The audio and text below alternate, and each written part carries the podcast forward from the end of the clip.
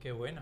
Qué bueno saber ese referente tuyo ahí. De hecho, lo hablé este- con el director en su momento. y- Pensaste, pensaste en él, ¿no? Cu- Cuando... Yo venía de ver, es que fue súper casual todo, fue como mucha magia con el director este de Esto no es una serie, porque yo, unos días antes de que él me llamara, venía, estaba viendo con, con mi chica unos, unos vídeos de Emilio Aragón y diciendo, hostia, qué, qué recuerdos, qué bien, qué televisión más, más sana y tal, ¿no?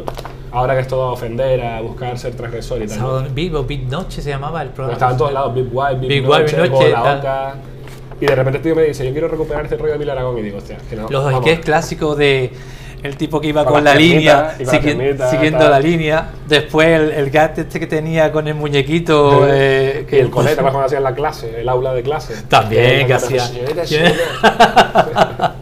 Total. Le Lutiers. Hombre, el Luthier para mí, es- en mi casa es religión. De hecho, cuando murió eh, Daniel Rabinovich, se lloró en mi casa como si hubiera muerto un familiar. No sé, eh, lo, hemos- lo he seguido desde pequeño, también lo he ido a ver todas las veces que han venido, eh, desde, que, desde que tengo uso de razón.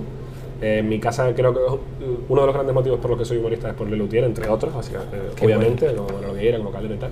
Pero obviamente no me parezco nada, no tengo nada que ver en, en mi estilo de comedia porque no puedo, básicamente. Y, y en, o sea, las frases en mi casa se dicen, me sé los monólogos enteros, me sé los sketches.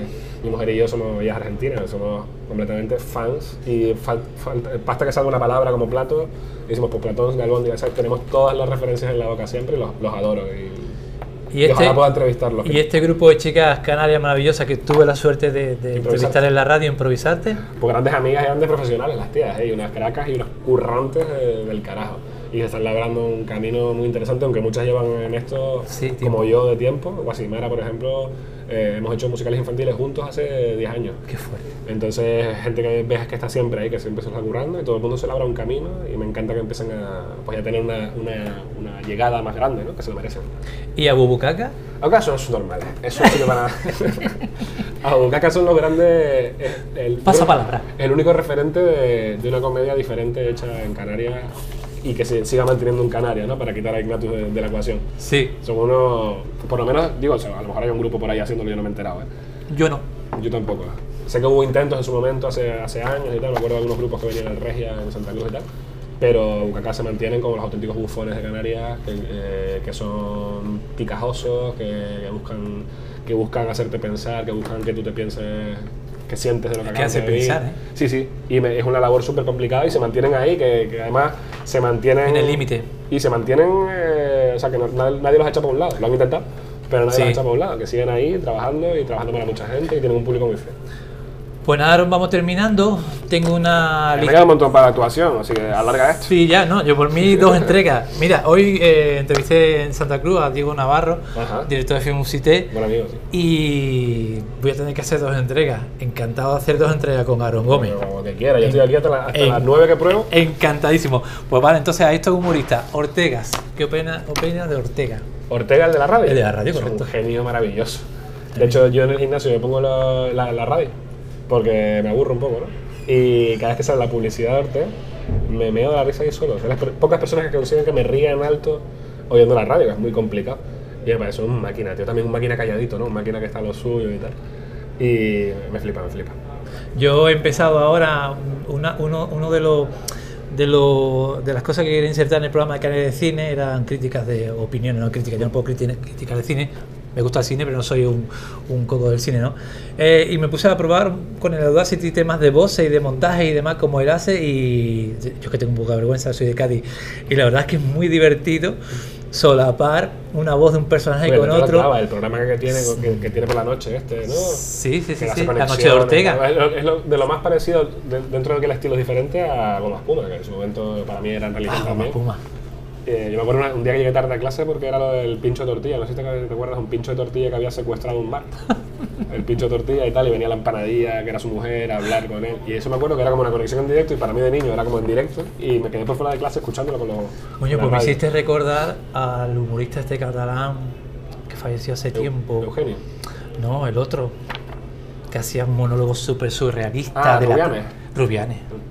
Pepe Rubianes para mí Rubianes era una torrente de incorrección. un inteligente, genio, sí. un genio. Entonces, Ignatius Farray, Entonces Farray, lo que te dije antes, un, un genio también, me parece que llama a todo el mundo genio, Pero es que me estás comentando lo, la creme de la creme. La creme de la creme. Eh, eh, un- un máquina. Un- se ha creado un personaje increíble con el que puede soltar todo lo que le da la gana, que parece banal y hasta tiene un colchón de trasfondo detrás brutal. A veces no, a veces juega a tontería y ya está, ¿no? Pero que le funciona, es que le funciona todo. Y este listadito lo terminamos con el maestro, con Manolo Vieira. Pues Manuel Vieras, papá, ¿qué quieres que te diga? Es como lo de los Lelutier, para mí está al mismo nivel. Eh, la base de la cultura del humor en Canarias. Obviamente hay gente detrás de él, ¿no? anterior a él, me refiero. Eh, pero, pero este tío lo, lo escribió, lo hizo todo. Son los- es los Beatles de la comedia en Canarias. Y una persona realmente abierta a, a la, a la- a la- a la juventud que viene pega- pegando fuerte. Sí, sí, no, a nosotros nos, apa- nos apadrinó en su momento y nos abrió las puertas del chistera y nos dijo que esta era nuestra casa, no la suya solo. Y, y eso se valora para nosotros que es el referente, ¿no? Me acuerdo, o sea, como todos, nos acordamos ¿no? del coche con la cinta y de, de la radio en casa escuchando y muriéndonos de risa. Seguimos, ya que estamos tranquilitos y relajados, seguimos. Tengo un listadito de preguntas y me tienes Vale, que... te quiero decir que me faltan ahí referentes femeninos, que no metí ninguno. Sí, sí. A ver, Como Antonia San Juan, A como ver, Yolanda San Juan, me parece lo más mira. grande ahora mismo en España. lo que pasa es que voy como un poquito mirando el reloj, tú discúlpame. no te preocupes. Petit Lorena, Peti Lorena también, obviamente. o Mayra Cazorla, Mayra también Cazorla. Antonio San Juan, Antonio San Juan. Y que no son de Canarias también, te digo, Yolanda Ramos, Olina Morgan, en su momento que también marcó mi infancia a muerte. Carol Barnett también, que fue uno, es uno Carlos de mis Barnes, referentes. las caritas de Barnes, ¿eh? total. Que me hiciste, eh, documentándote, documentándome para este encuentro contigo, me hiciste conocer un, un mimo, que fue el primer referente tuyo Sí, antes de Jim. Carrey, que me pareció brutal. Es otro rollo. ¿Cómo se llamaba? Michel Courtemanche. Brutal. Es otro rollo. Ese tío es- le llamaban el cómic, el cómic cartoon, el cómico que es un dibujo animado, porque es brutal la cara que tiene. Y ese tío hacía un show de improvisación en directo. Uf. Y lo dejó porque un día eh, le dio un ataque de pánico en el show. Y está grabado. Está grabado en directo como le da, pide perdón, se quedó en blanco completamente y se fue del escenario y nunca más volvió a actuar. ¿Está en YouTube eso colgado? Está en YouTube, el día que le pasó está en YouTube. Y él era eh, franco-canadiense y era como súper famoso, era de llenar, de llenar grandes teatros, muy, muy grandes, ¿no? de 3.000 personas y tal. Y él está ahora se puso gordo ¿no? y se puso a colaborar en televisión y tal, pero nunca más pisó un escenario. Un tema de pánico escénico. Eh, sobre todo si no lo has pensado nunca, porque a mí, por ejemplo, que tengo ansiedad toda la vida, si me da ansiedad en el escenario es algo, es un viejo amigo que viene, ¿no? Y más o menos, pero si nunca te ha dado y de repente te da un ataque de pánico, no sabes por dónde tirar, entiendo que entres en, en- en pánico, no es en shock. Un tema que en España se puso más o menos, o o se, se- se nombró mucho por el tema de la cantante esta, Pastora Soler, que dejó durante el tiempo su carrera por, por eso, por, Sí, sí, hay mucha gente. Jesús Navas también, el futbolista, no, casi no va al mundial que ganaron. por volar, por miedo por a volar. volar, por pánico a volar. Es que eh, realmente está mucho más a la orden del día de lo que pensamos. Lo que pasa es que los problemas mentales los tenemos. sobre- Estoy sobre- mirando el reloj, estoy- a ver, estoy, estamos cómodos, ¿no? Estás cómodo, ¿no? Sí, sí, estoy muy cómodo. Más o menos los ríos se han Sí, calmado. sí. Es que estoy pensando en el temporizador, llevamos 28 minutos aproximadamente, y es que esta noche mi mujer, yo le pongo las entrevistas a mi mujer cuando las hago, porque me gusta su opinión, le gusta, y se va, se va, se va a mandar esta ¿Cómo noche. se llama tu mujer? Eh, Marlene. Marlene, lo siento. pues se va a mandar 35 minutos aproximadamente 40 de Diego Navarro y ya vamos por 30 de Aaron eso Gómez. hacer, Pero bueno, que le guste, yo mañana libro. Listado de preguntas numeradas. Me tienes que elegir las pares o las impares. Impares. Impares, vale. Primera, si fueras un producto, ¿cuál sería tu eslogan? Hombre, yo creo que el de mi vida, ¿no? Eh, eh, eh, profesional de la idiotez, inteligencia de bote. ¿Cómo? Inteligencia de bote. ¿Qué querías ser de adulto cuando eras niño? Eh, arqueólogo fue lo primero que recuerdo que quería hacer. Y no tuve buena- Fue antes de Indiana Jones. ¿Sí? De hecho, me veía, mi padre me compraba siempre los, los fascículos National Geographic de arqueología y me los empapaba todos y me encantaba la idea de estar tranquilito y tal. Después todo fue Con el cambiando. cepillito. Sí, exacto. Siempre piensas que trabajo de campo es lo que vas a hacer, ¿no? Pero después con el tiempo fue cambiando la cosa y quise ser todo, ¿no? Quise ser astronauta, siempre he querido ir al espacio. Es lo típico que, que siempre piensas en sueño, me, me fascina el, el universo, lo pequeños que somos y todo esto. Futbolista también quise ser, jugador de baloncesto, artista marcial, eh, lo típico, de todo. De todo. Si comer y beber lo que quisieras no tuviese ninguna consecuencia, ¿qué comerías más a menudo? Papas fritas y huevo frito. Papa frita y huevo frito. Mm. Delicatese. Es la mejor, la mejor comida que se inventa. ¿Qué es lo más loco que has hecho por humor? Por humor. No sé, eh, no, no creo que nada en especial, nada, nada muy especial. Siempre hay bromas que te surgen en el escenario que dices, esto no se puede decir. y hay- Convencer aquí que quizás. Hombre, eh, no, en- entrenar aquí como si se tratara de un rinoceronte en celo, que es lo que es. Ha sido de mis mayores logros, que eso no lo ve nadie. ¿sabes? Es decir, ponte aquí, estate aquí. Ahora cuando yo digo tú te callas, coge el foco, eso ha sido como No te muevas de. La X está marcada, no Es te como entrenar un animal que no era doméstico, ¿sabes? y yo he conseguido que fuera doméstico. Ay, Dios. Siguiente, ¿qué canción odias pero que sin embargo te sabes de memoria? Odiar, si me la sé de memoria, no la odio. Eso está claro. Ok. Esta, esta es par, pero te la voy a hacer porque Venga. me apetece hacerla. ¿Qué es lo que te pone más nervioso? nervioso? ¿Una señora buscando en la calderilla de su monedero para pagar en la cola del súper? ¿O alguien chascando palomitas al lado de ti en el cine? La señora me da hasta, hasta ternura y me, me fijo mucho en las señoras porque su comportamiento me encanta. Lo estudio como si fuera un animal más, una especie más. Eh, pero lo- en el cine vuelvo loco con todo. Pero soy- yo soy muy, muy idiota, eh, también te digo. Soy, que me molesta todo.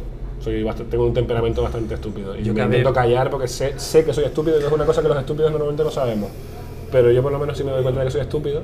Y mis amigos lo saben, los pocos que tengo, porque soy estúpido. Pero en el cine me molesta que respiren. Yo con el cine tengo un, te- tengo, tengo un problema y me parezco muchísimo a ti. Es que hasta dónde está el punto de que nosotros seamos muy quisquillosos o dónde está el punto de que los demás son demasiado Eso pasotas es que de lo típico, es todo. donde confluimos diferentes tipos de personas, hay, hay movidas en la guagua, en el avión, hay gente que ve bien que echa el esto para atrás. Yo nunca lo he hecho, porque me preocupo por la persona. En el avión. Y hay gente que lo hace y se la toca.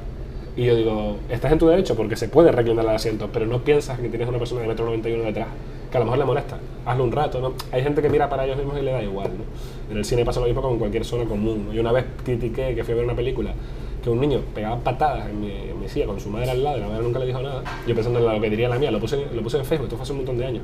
Y me cayeron arriba a mí, ¿qué pretendes con un niño? Digo, pero a ver, una cosa es que sea un niño y otra cosa es que la madre no lo llame a capítulo porque está pegando patadas al asiento de delante. Y, lo- y tuve que borrarle estado porque me cayeron a mí. O sea, encima de que era un niño, que él no tiene culpa de ser niño, pero su madre sí tiene que educarlo, ¿no? Digo yo que Con el tema una cosa del- es ser niño y otra cosa es pegar patadas. Con el tema del Facebook y del Twitter se podía hacer también otro programa entero.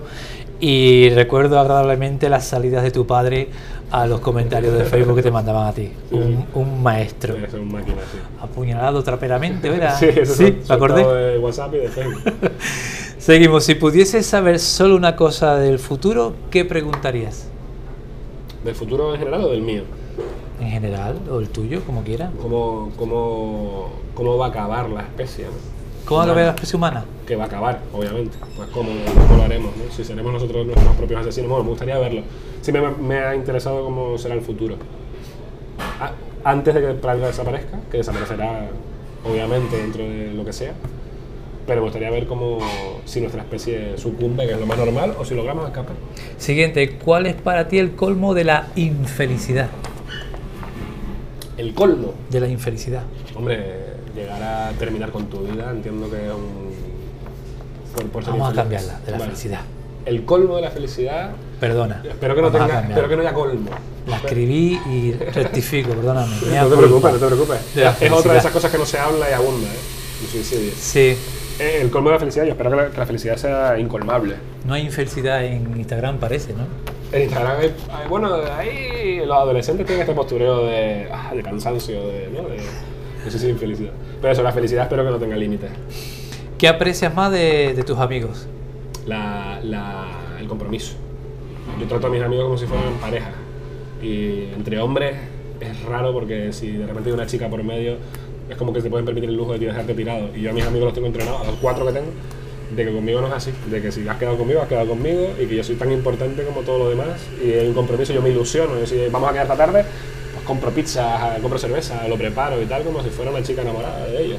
Este chico que te acompaña siempre, Sí, ¿te acuerdas que un día hablamos de Emilio? Eh, Cuéntanos cómo, cómo fue esa, esa... Coño, al final termin- terminaste colaborando, trabajando Sí, juntos, Emilio ¿no? era seguidor mío, era público. Porque es que me, me parece una historia chulísima. Era público mío, eh, venía siempre a verme con su madre y tal, era un chico joven y en aquella época era mucho más joven. Y un día coincidimos en el rodaje de Mina, de Cándido Pérez de Armas, de un cortometraje fantástico de él. Eh, Psicodélico, así todo Sí. extraño. eh, Muy loco sí, ese. muy loco. Cándido todo lo que hace. Cándido tengo en mis pendientes, Sí, Cándido, sí, ¿eh? un buen tipo. Y, y entonces, eh, pues estaba ahí trabajando de producción, creo que era, y pues empecé a hablar con él. Yo siempre he necesitado a alguien que me eche un cable con los audios, con la producción y tal.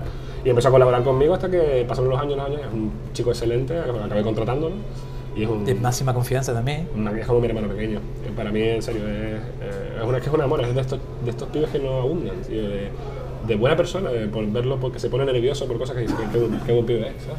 Qué bueno. ¿Cuál es tu posesión más preciada actualmente? O una de tus posesiones más preciadas.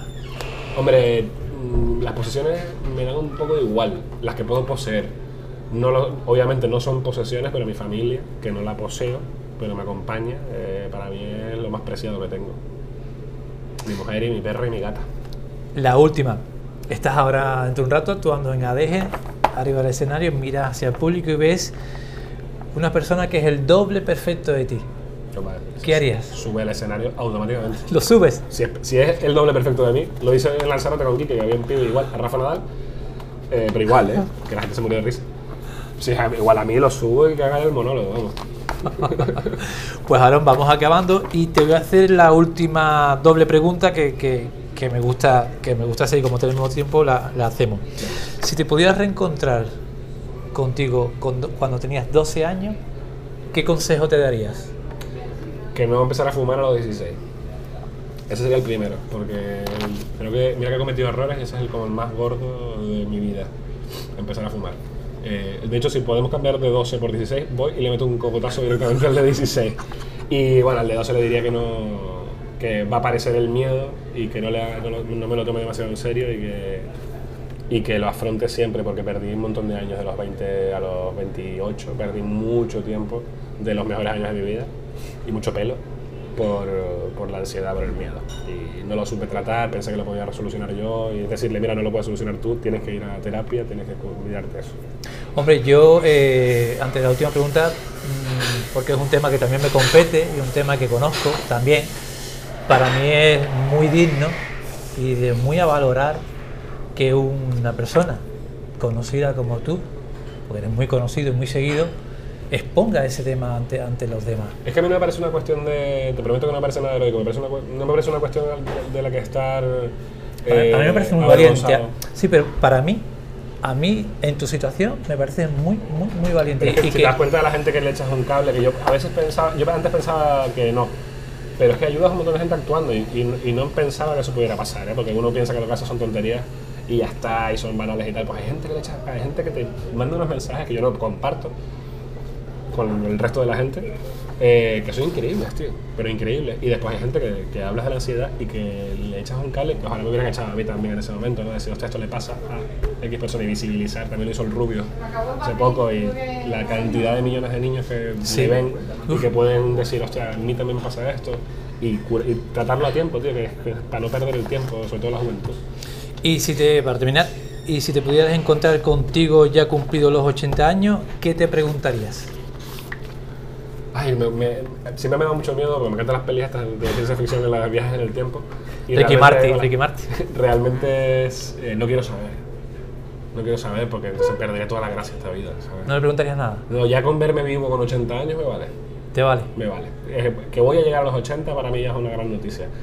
Eh, me relajaría bastante. ¿no? Eh, uno- no, no es que tenga miedo a la muerte, pero no, no me quiero ir como Spiderman. O sea, no me quiero ir todavía. Eh, y hay muchas cosas por hacer y mucho que disfrutar y muchas cervezas que tomarse y muchos brindes que hacer.